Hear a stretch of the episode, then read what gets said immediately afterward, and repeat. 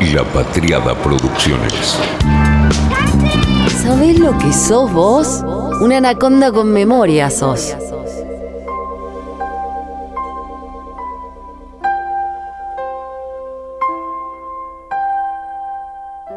Hola, ¿estás escuchando?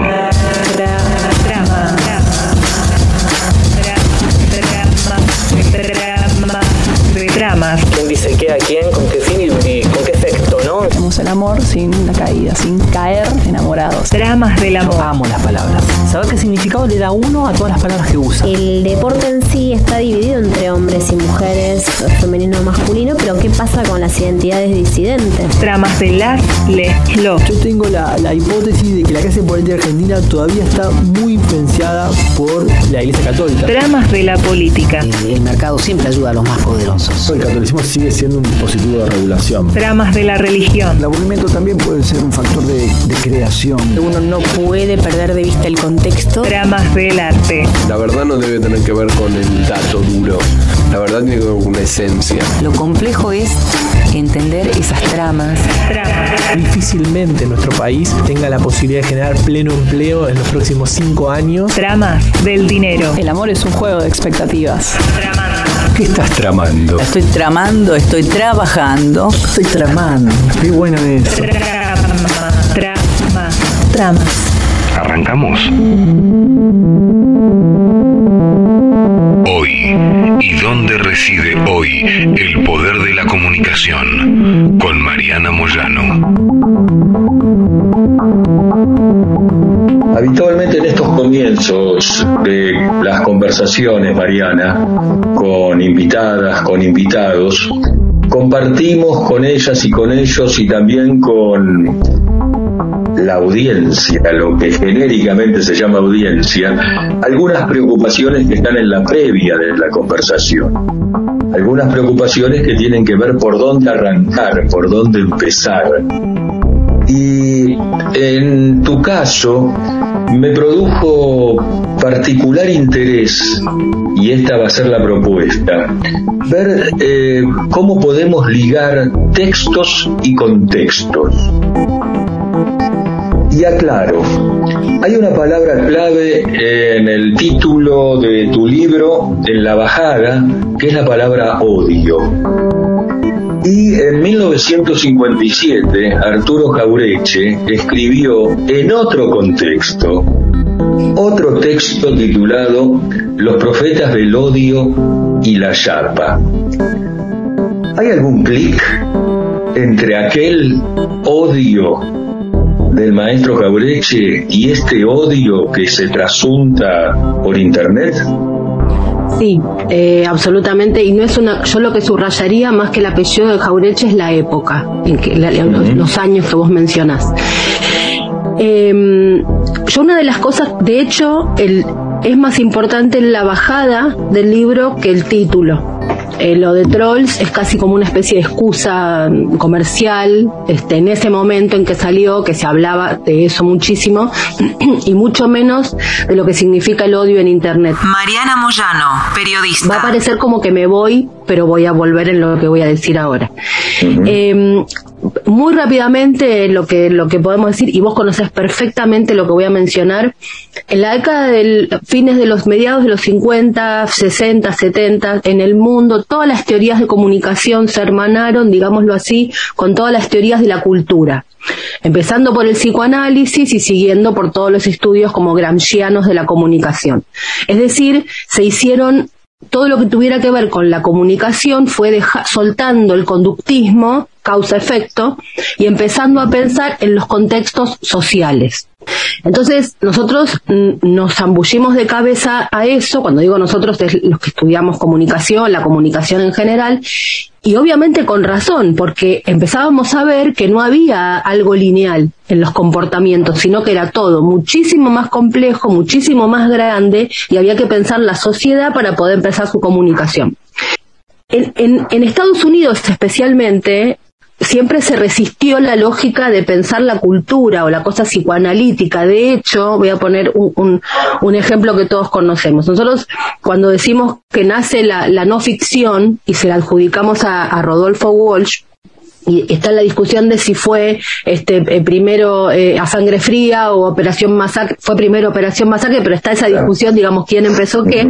Nosotros en la sangre fría tenemos un comportamiento claramente como es la sociedad estadounidense, que es pensar la psicología en términos conductistas, ¿no? Fulanito, es tal cosa, luego se comportará de tal manera. Dick, cuando oyó por primera vez la canción había comentado, los papagayos no cantan, parlotean quizá, graznan, pero cantar, ni en broma. Claro, Dick se lo tomaba todo al pie de la letra. Todo.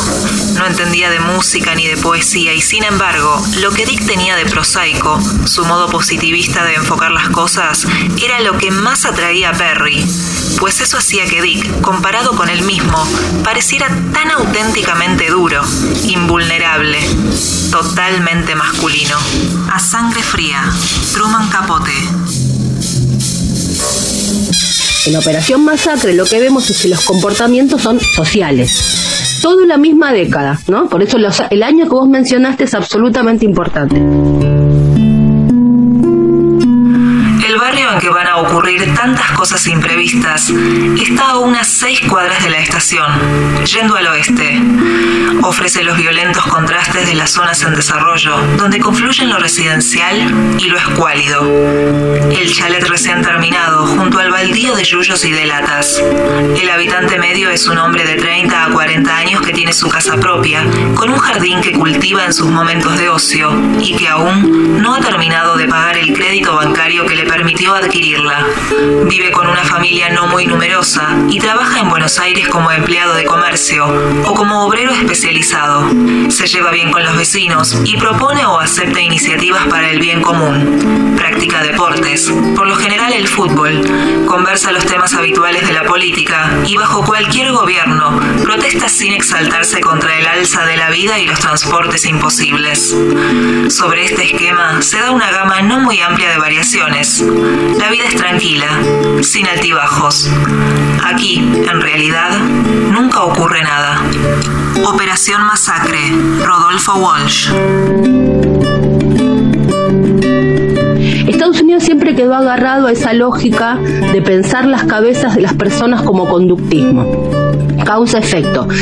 Quieren esa manera de pensar la sociedad, ¿no? Como la cosa del gen malo, este, la- el comportamiento muy biológico. Muy bien. En el resto del mundo, en Europa y América Latina y Argentina en especial, empezamos a pensar la comunicación en términos sociales. ¿Qué es lo que corresponde? El tema, el tema es que cuando empezó este siglo, nosotros seguimos pensando la comunicación como la pensábamos todo el siglo pasado, de los 50 al final del siglo.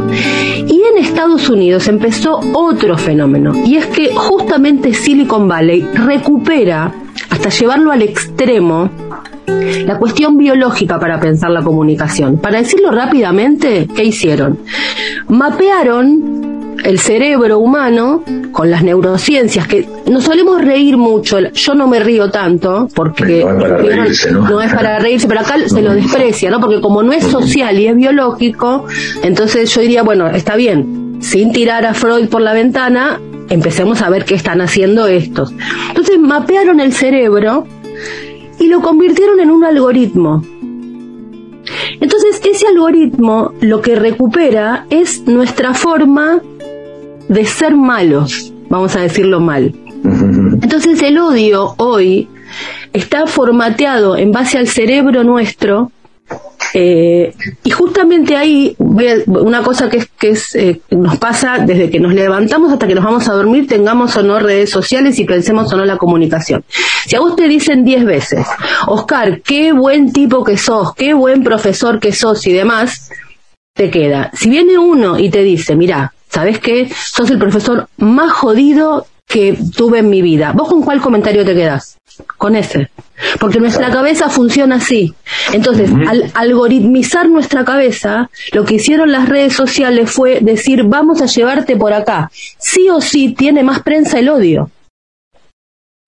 Entonces, recuperar aquello biológico, ¿no? De esa década, en términos la corporación comunicacional más poderosa que la humanidad conoció, no es una pavada, es el núcleo, digamos. No es que las personas vamos a las redes sociales y somos malas. Las redes sociales están creadas a partir de una forma en la que el odio tiene más prensa. Entonces no lo podemos, eh, digamos, combatir a menos que entendamos cómo funciona. Algoritmo, conjunto ordenado y finito de operaciones que permite hallar la solución a un problema. Algoritmo, cualquier cosa que funcione paso a paso, donde cada paso se pueda describir sin ambigüedad y sin hacer referencia a una computadora en particular, y además tiene un límite fijo en cuanto a la cantidad de datos que se pueden leer o escribir en un solo paso. Un algoritmo se puede concebir como una función que transforma los datos de un problema en los datos de una solución. Tramas. Sabes que abriste una serie de carpetas. de Eh, Pero se entendió donde, ah, o sea, por- porque la vinculación está como ahí. Exactamente, se entendió y eh, para profundizar algo más y después ir por los otros caminos, algo más en torno al odio, hay eh, una palabra que vos utilizás en la página 288, donde citas a, a un artículo de, de ese escritor formidable que es Martín Coan, eh, publicado en el diario Perfil, que decís de este odio desmesurado. Ya aparece el adjetivo. ¿Por qué? Porque voy a meterme una interpretación, viste que el libro cuando yo lo escribí es como que yo por lo menos escribo me olvido, me olvido lo que digo y lo suelto, ¿no? Como un poco, un poco también porque si le va mal, como para decir, bueno, no es mío, qué sé yo, es culpa del libro, no sé. Está volando, libro. está volando per es, cosa, es cosa del libro, no, no, no sé yo.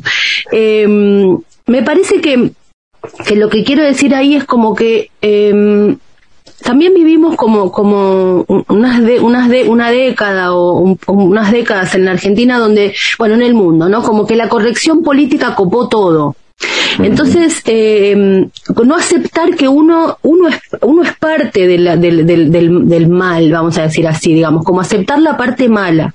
Entonces el problema me parece que es la desmesura no, esa parte como de aceptar ese comportamiento humano. El problema es la desmesura y pe- peor, digamos, para mí la desmesura individual es un comportamiento humano.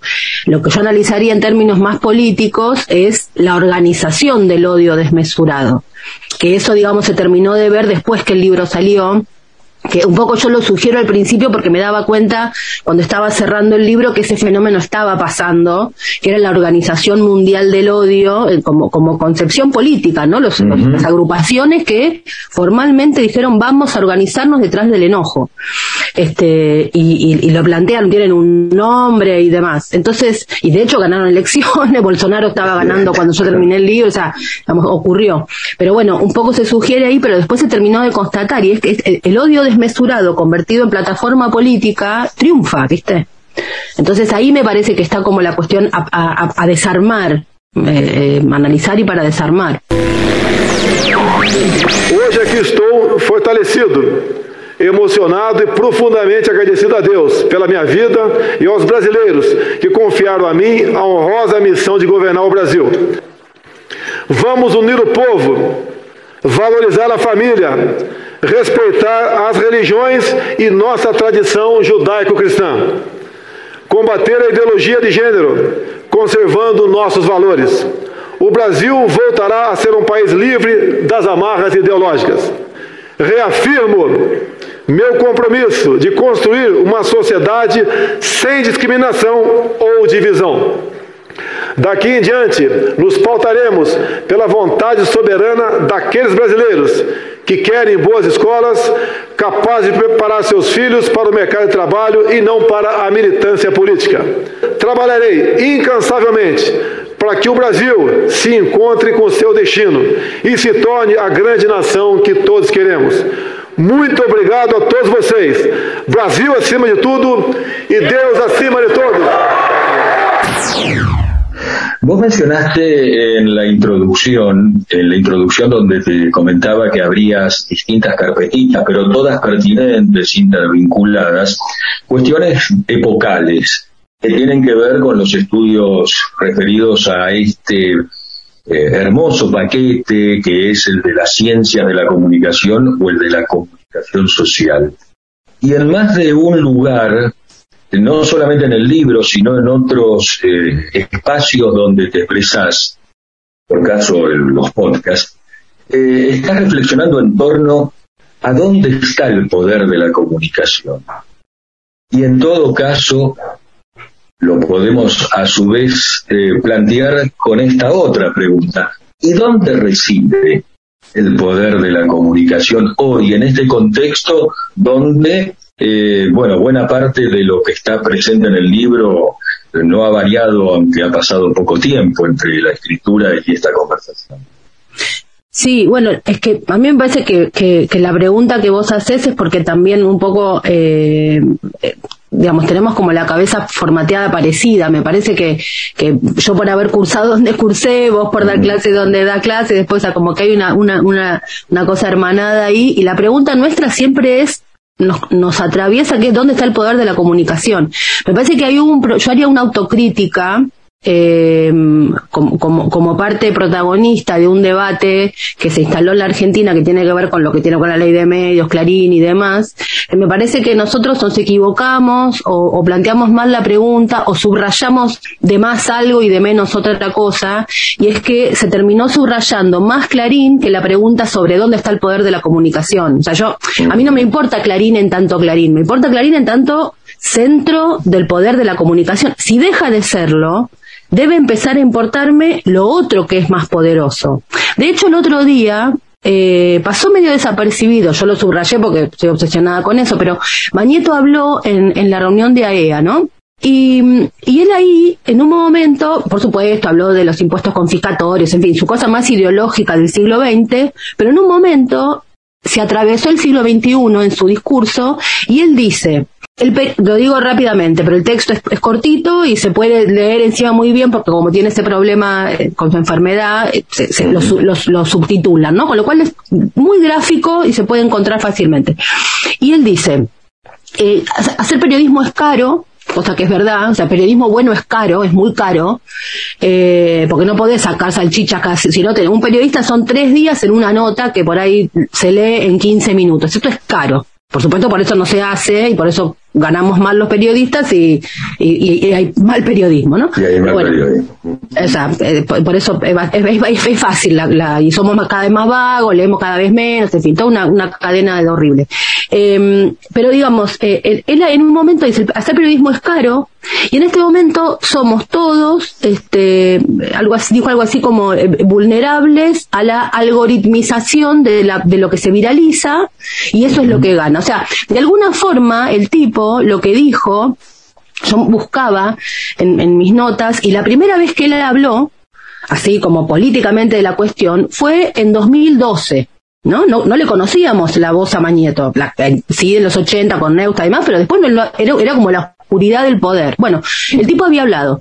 Entonces, cuando él habla, inaugura épocas, aquello de este, cuando estuvo con Neustadt, eh, a cuando habla en 2012, y cuando él inaugura, eh, porque es el, es el poder. Entonces, cuando el poder verbaliza, inaugura. Bueno, el otro día en AEA, de alguna forma Mañeto concluyó una época. Lo que él dijo es, me ganaron. ¿No? Que no es, no es que no lo sabíamos, porque tenemos la serie Succession, Rupert Murdoch diciéndolo en el mundo, el New York Times lo reconoce, digamos, no es una novedad. Pero en la Argentina, uno, uno así que lo diga, bueno, entonces, cuando sucede eso, la pregunta está, estuvo mal, mal orientada los últimos, yo diría desde el 2013, ¿no? Que es cuando las corporaciones de Silicon Valley como a mí me gusta la figura de los ¿no? Claro, y muestra lo que son, se comen a los medios, digamos, la primavera árabe, lo que pasó con Snowden, Assange, todo eso, esos que revolucionaron el mundo, lo que, lo que nos dijeron es, che, la comunicación está en otro lugar, el poder, el núcleo duro, está en otro lugar. Eh, bueno, y, y, eso, digamos, no, no sé, políticamente no se vio, se dejó pasar, se abandonó, se, que, digamos, la discusión quedó como en, centrada en el King Kong Clarín. Y lo que no vimos en esa, al, centrarnos en esa discusión es que estaba llegando Godzilla. Y, y, cuando hablamos de, o sea, son monstruos, empresas, que no es que valen, eh, no sé, digamos, una parte de Twitter, que es la red social más chiquitita, eh, pero es el círculo rojo, digamos, de la política, entonces es súper poderosa, pero es la más chiquita, una partecita vale la deuda externa de la Argentina. 44 mil millones de dólares. Facebook vale 4 PBI de la Argentina, si, si, si, si Zuckerberg la vendiera. Entonces, digamos, si vos, si vos tenés una combinación, una ecuación que es, valen 4 PBI de países, de países medios como la Argentina, imagínate de más chicos. Y al mismo tiempo condensan 3.000, 2.000 millones de seres humanos ahí adentro, que se comportan según la lógica que ellos supieron algoritmizar de nuestro cerebro, ¿por qué seguimos discutiendo un diario? Entonces el problema es que nosotros estamos ubicando mal la pregunta. Entonces por eso es tan central cuando vos preguntás dónde está el poder de la comunicación, porque esa es la pregunta que nos debe regir, no dónde está Clarín. Si, Clarín es el poder, vamos a analizar Clarín. Pero el día que no es más Clarín el poder, hay que analizar el poder de la comunicación, porque si no nos quedamos atrás. Y lo, y lo grave no es que nos quedemos atrás en los estudios comunicacionales, el problema es que nos quedemos atrás políticamente. Entonces ahí vos tenés dos, tres generaciones de seres humanos del planeta, la gente, los, los pibes entre, digamos, con capacidad de raciocinio entre 11 y 42 años, que no están en los medios de comunicación, ni presentando noticias, ni siendo eh, parte, ni convocados por la estética, ni nada parecido, que están en otro lugar, y nosotros no les hablamos. Entonces después cuando dice, ah, pero crece mi ley, ¿y qué esperaban? Si nadie, nadie va y les habla a esa generación, el primero que les hable va a convocar. Por eso es mi, como mi guerra todos los días de salgan del tupper y vayan a hablarle a estas generaciones, no a mí, no me hablen más a mí o a vos, porque encima somos grandes e hiper mega politizados, háblenles a esas mayorías que son las que están cambiando el mundo y, y en algunos casos no de modos tan amables, digamos, los que toman el Capitolio, este, los, los, los, los bueno, los, los, tiroteos, es una cosa muy de Estados Unidos, pero eso, sí, los que ganan es en muy los, particular, claro. es muy particular, pero bueno, las, los, eh, eh, Vox en España, Italia, Hungría, lo que está pasando en Brasil. Mariana Moyano, autora del libro Trolls S.A., la industria del odio en Internet, publicado por el grupo editorial Planeta en 2019. Y a Lula, perdón que me voy, pero mirá Lula cómo entendió el problema y el tipo se fue a conversar con las generaciones y con los sectores de la política que no están en los medios y que además no lo votaron a él. Él fue a disputarle a Bolsonaro. Todo el electorado de Bolsonaro se lo fue a disputar. Entonces, yo digo, el, el, problema de no entender no es que hacemos mal un paper, el problema de no entender es que después las elecciones se pierden a manos de gente muy peligrosa. Esa es como mi preocupación. Por eso la pregunta que vos haces a mí me parece absolutamente central. Escribinos a tramasradio.gmail.com Lo interesante de las tramas, lo interesante de las tramas es que demuestran que en la profundidad también hay superficies. Darío Steinschreiber, tramas, filósofo. Nietzsche decía que la profundidad es también una superficie. El sentido de las cosas está en encontrar ese sentido en una trama. Las tramas nos traman, pero nosotros también vamos tramando. Más tra, más tra, más tra, más tra, más tra, más tra, más tra, más tra, más tra, más tra, más tra, más tra, más tra, más. Todo está de algún modo estructurado por. El problema es que no tenemos la capacidad de poder visualizarlas en su totalidad, visualizarlas en su totalidad. Más que palabras, más que palabras, más que palabras, más que palabras, más que palabras, más que palabras, más que más que pa, más que más. Ahí. Perfecto. Continuamos en Tramas. ¿Y dónde reside hoy el poder de la comunicación? Con Mariana Moyano.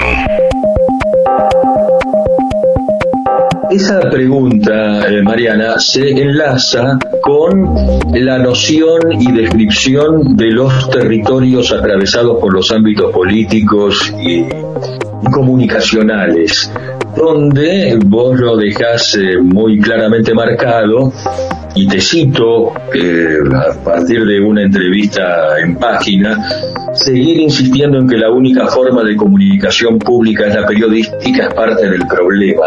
Y cuando uno mira más abiertamente el panorama, se encuentra con territorios donde participa lo institucional, el palacio, para ponerlo de alguna manera en palabras, la calle, el territorio mediático, y vinculado con tu texto, el digital.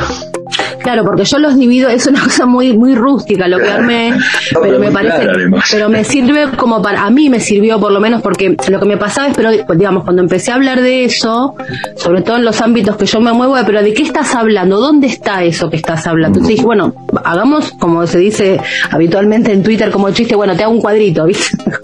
para que se entienda, te hago, te hago un cuadrito. Entonces dice el cuadrito. eh, entonces me pareció que era, y, y, ahí, y eso me sirvió. Entonces me agarré, viste, como, como Rose a la tabla en, en, Titanic, viste, me aferré a ese cuadrito porque me pareció que era claro. Eh, y, y me parece que ahí se ve, ¿no? Porque en general hay una idea de que el territorio digital a veces hasta incluso mucha gente cree que no existe, ¿no? Que le, dicen lo no real este, y, y, yo en el libro uso una parte de un texto de una revista de la carrera de comunicación donde justamente los autores plantean la idea de que hay que mirarlo de otra manera. Es la realidad real en el sentido de la realidad física y la realidad virtual también es una realidad. Ni que hablar esto, ahora sí creo que se volvió indiscutible a partir de la pandemia, ¿no? Porque si nosotros decimos que lo virtual o lo digital, para ser correcto, no existe, Quiere decir Como leemos lo que pasó. Exacto, no tuvimos clase, no dimos clase, no nos vimos con parientes, no, no, hubo contacto físico, pero sí hubo contacto, porque lloramos por Zoom, este, festejamos cumpleaños por Zoom, tuvimos sexo por Zoom, o sea, si todo eso decimos que no existe, quiere decir que no nos pasó nada.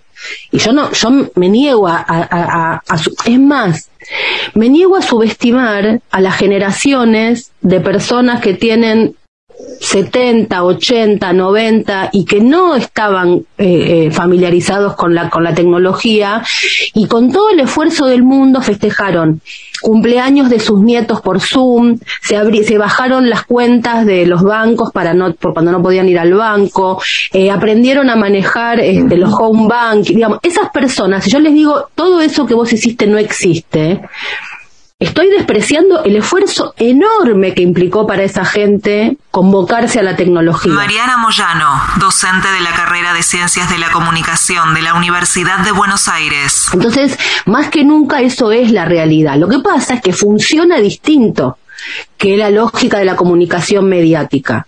Porque cerró, digamos, la, lógica del, territorio, lo que yo llamo el palacio, digamos, el palacio, la institución, la, la, el congreso, qué sé yo, la calle, la calle como la marcha, pero la calle también como la verdulería, los medios, que ya está recontra discutido, sabemos de qué se trata, y acá en el territorio digital pasa todo esto que decía, y además aparece lo vinculado específicamente con la comunicación política o, la emisión. Y ahí, si vos te fijas, pasa para nosotros los que estudiamos comunicación es de un, de un, vértigo y de una angustia enorme porque el territorio digital rompe la única certeza que teníamos, que era el paradigma de comunicación. Emisor, mensaje, receptor, con todos los agregados del mundo que queramos, ¿no? La escuela de Frankfurt, los estudios culturales, todos los agregados, pero el esquema era ese.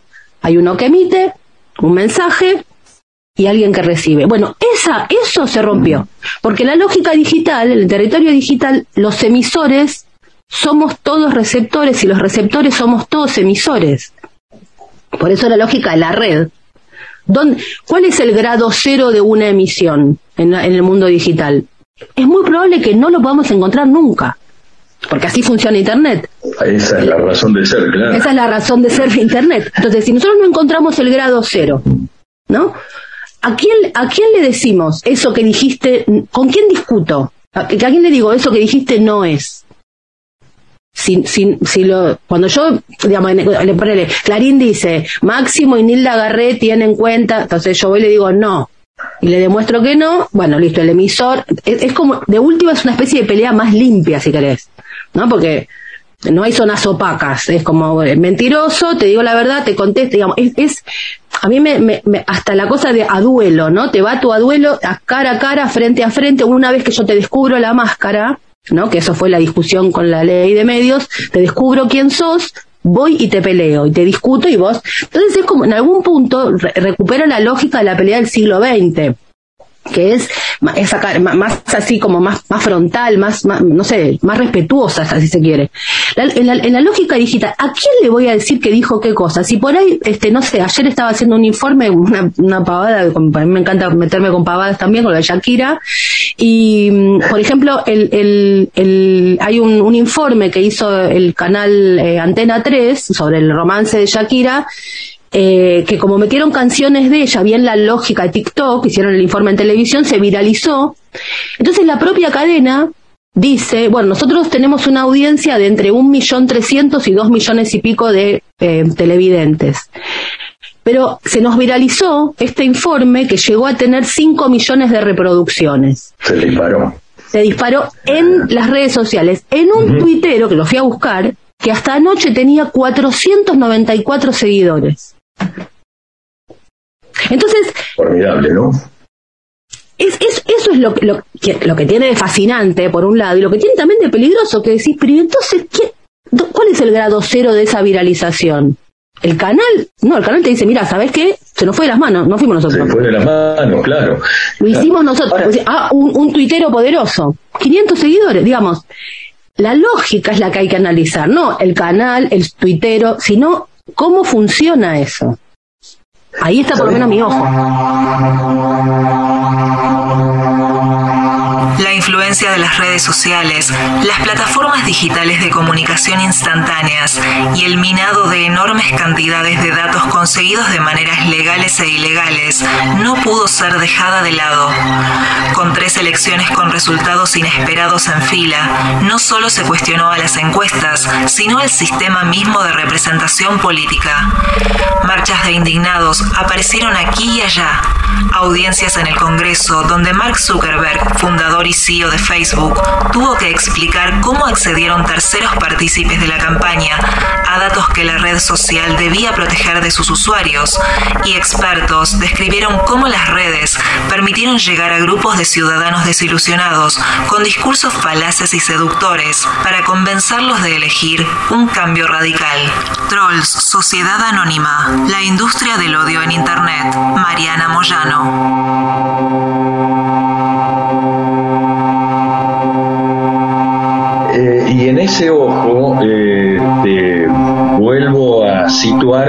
Comienzo de esta conversación, donde te planteaba por dónde arrancar. Eh, bueno, hicimos, o vos particularmente, una referencia desde donde la palabra odio fue articulando buena parte del texto Troll, Sociedad Anónima, la industria del odio en Internet. Yo tenía otra propuesta, que ahora la dejo para el final, en estos pocos minutos que nos quedan, que parte de una eh, expresión de Mario Benedetti, que dice eh, en algún texto, cuando teníamos todas las respuestas nos cambiaron las preguntas. ¿Qué nuevas preguntas tenés, Mariana, Mirá, para yo- lo que viene, para lo que estás tramando o para lo que pensás a partir de ahora tramar? No, yo creo que la pregunta central es esa que la hiciste vos, digamos, ¿dónde está el poder de la comunicación? Que nunca es como, como la brújula, viste, que te marca el norte. Siempre la pregunta tiene que ser esa. Y si yo tengo muchas muchas respuestas sobre Clarín, ¿no? Que las tengo, este, y me, puedo jactar de tenerlas y de haber sido, nosotros fuimos absolutamente pioneros en, en, en- eso, en comunicación. Entonces me, me jacto con orgullo y con mucho honor. Pero si yo tengo todas las respuestas y no me doy cuenta que hay preguntas nuevas sobre eso, el problema no es de Clarín, es mío. Entonces yo por eso en el libro hice una, porque me gusta el fútbol y me parece que se entiende, y ahí uso una figura que es, mira, si a vos en un partido el referee te bombea lo que está pasando, bueno, puede ser un referee comprado. Si a la, a la segunda vez te vuelve a marcar lo mismo y ya este, nadie dice nada, bueno, si a la tercera vez te hace lo mismo y, y nadie, no solamente dice nada, sino que le dan la razón, a lo mejor lo que pasó no es que te están cagando, sino que cambiaron las reglas y no te diste cuenta. Entonces me parece que nosotros seguimos como chiflando al referee y en realidad el problema es que cambiaron las reglas. Entonces, eh, porque, porque incluso, mira, te voy a, para terminar como, como la polémica, si vos me decís, entre una industria nacional como Clarín y corporaciones que valen un PBI, vos, ¿de qué? Es ridículo que voy a plantear, ¿de qué lado te pones? Entonces, el, cambió el enemigo, digamos, en el sentido del poder, cambió. Por ahí, por ahí, si a mí Mañeto viene y me dice, mira, a partir de ahora la discusión es periodismo caro pero bueno, que es lo que hizo el New York Times, yo te cobro la suscripción, pero a mis periodistas les pago bien y las notas son de primera calidad. Yo voy corriendo ahí. Entonces, de pronto me encuentro a mí misma diciendo, ¿cómo? ¿Me voy a liar con el New York Times? Y bueno, entre eso y, y, lo, y lo, que, lo que tenemos, que es que cualquier cosa se dice y uno no puede chequear absolutamente nada de nada, qué sé yo, siempre tercera posición lo mío, ¿no? Pero, digamos, si llegado el caso pasara, entonces me parece que la pregunta sigue siendo la misma. Y es, ¿dónde está el poder de la comunicación? Hay que seguir a dónde está el poder, el de, el de verdad. Y si las respuestas que yo tenía no me sirven más, bueno, a buscar nuevas respuestas, pero no puedo quedarme encaprichada en mi certeza este, porque yo no quiero tener razón, digamos, quiero ganarles, ¿no? Entonces, este, eh, si, si yo, mis respuestas ya sirvieron y se dieron, bueno, hay, hay, que hacer preguntas nuevas, si no somos todos unos viejos vinagres. Mariana Moyano, licenciada en Ciencias de la Comunicación, graduada en la Facultad de Ciencias Sociales de la Universidad de Buenos Aires. Arrancaste el libro, ya que hablas de viejos vinagres, con Comenzando por el final, ese es el título del prólogo, y uno de los últimos temas de, del indio hace referencia precisamente a esa frase. ¿Y hoy dónde estás? ¿En qué comienzo o en qué final de producción en la que estás embarcada? No, yo creo que estoy haciendo una como una cosa de, mucha apuesta al mundo de los podcasts. Este, me parece que hay hay un sonido eh, político que ahí que me interesa ir, que es este, la, conversación en, en, en, Dolby, ¿viste? Así como una cosa, hay que recuperar la conversación. Me parece que la primera batalla que le podemos dar al alarido, al grito propuesto por el odio, eh, organizado a través del enojo, es recuperar la conversación. Me parece que en los podcasts hay un tono que además es hasta físico, digamos, yo grabo acá, con esto que tengo acá, y no puedo gritar en mi propio estudio, porque soy una loca sola. Entonces, eh, eh, esto te lleva a bajar el tono. Y bajar el tono se convierte no en tibieza, sino que se convierte en algo poderosísimo políticamente que es lo que lo que lo que es lo que hace el Papa, ¿no? Comunicacionalmente yo reivindico lo que hace el Papa, nos baja nos baja el tono de la conversación y cuando te bajan vos podés hablar ordenadamente y el otro tiene más capacidad de escucha. El grito, digamos, es ineficaz para los sectores populares y además ya es, un, ya es combustible de la derecha, ya está. Entonces me parece que la, que la, que la mejor forma es eh, recuperar eh, o, recuperar la idea del fogón, los medios me parece que no lo están entendiendo todavía.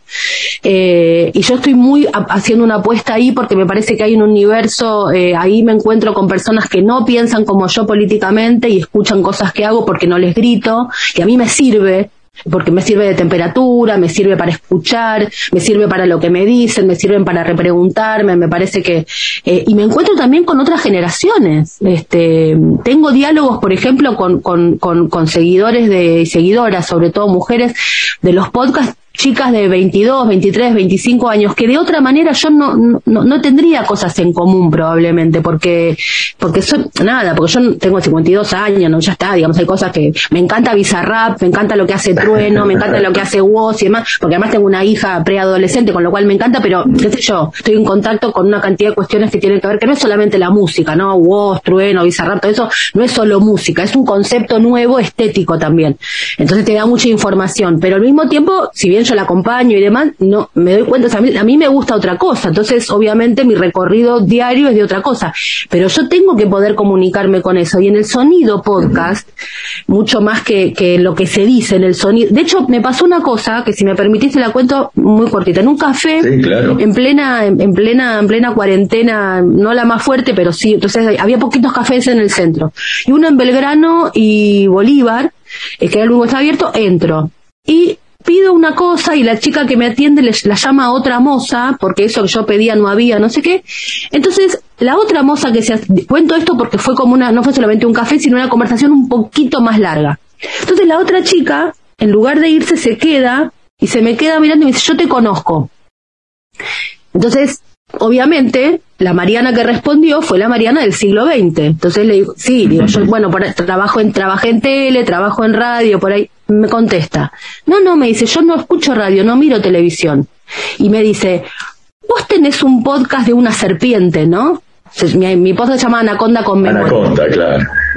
Y yo me quedé helada y la, me dice, te reconocí la voz. Digamos, ¿cuántas posibilidades hay de que alguien te reconozca por la voz en un podcast? Bueno, para nosotros, nada. Para esa generación, todo, porque ellos escuchan ahí. Entonces, mi forma de señora del siglo pasado, de ingresar al siglo XXI, es ir a donde ellos están. ¿Voy a hacer una producción con Bizarrap? No, no me da. Pero puedo hacer un podcast. Entonces puedo estar en diálogo y a mí eso me abre un universo porque todos los días aprendo. Yo lo que digo es, como, como los que estamos en comunicación, si nos quedamos solamente en el lugar de enseñar, estamos perdidos. Me parece que tenemos que ir a los lugares donde aprendemos. Y podemos discutir y plantarnos y saber que somos cita de autoridad en un montón de cosas y demás, pero no perder, y vuelvo a lo, lo anterior, la capacidad de aprender y la pregunta que vos hiciste, ¿dónde está el poder en la comunicación? Si eso nos lo preguntamos todos los días, no hay forma de que, de que nos encerremos, no hay manera. www.tramasradio.blogspot.com Fue una realización de La Patriada Producciones.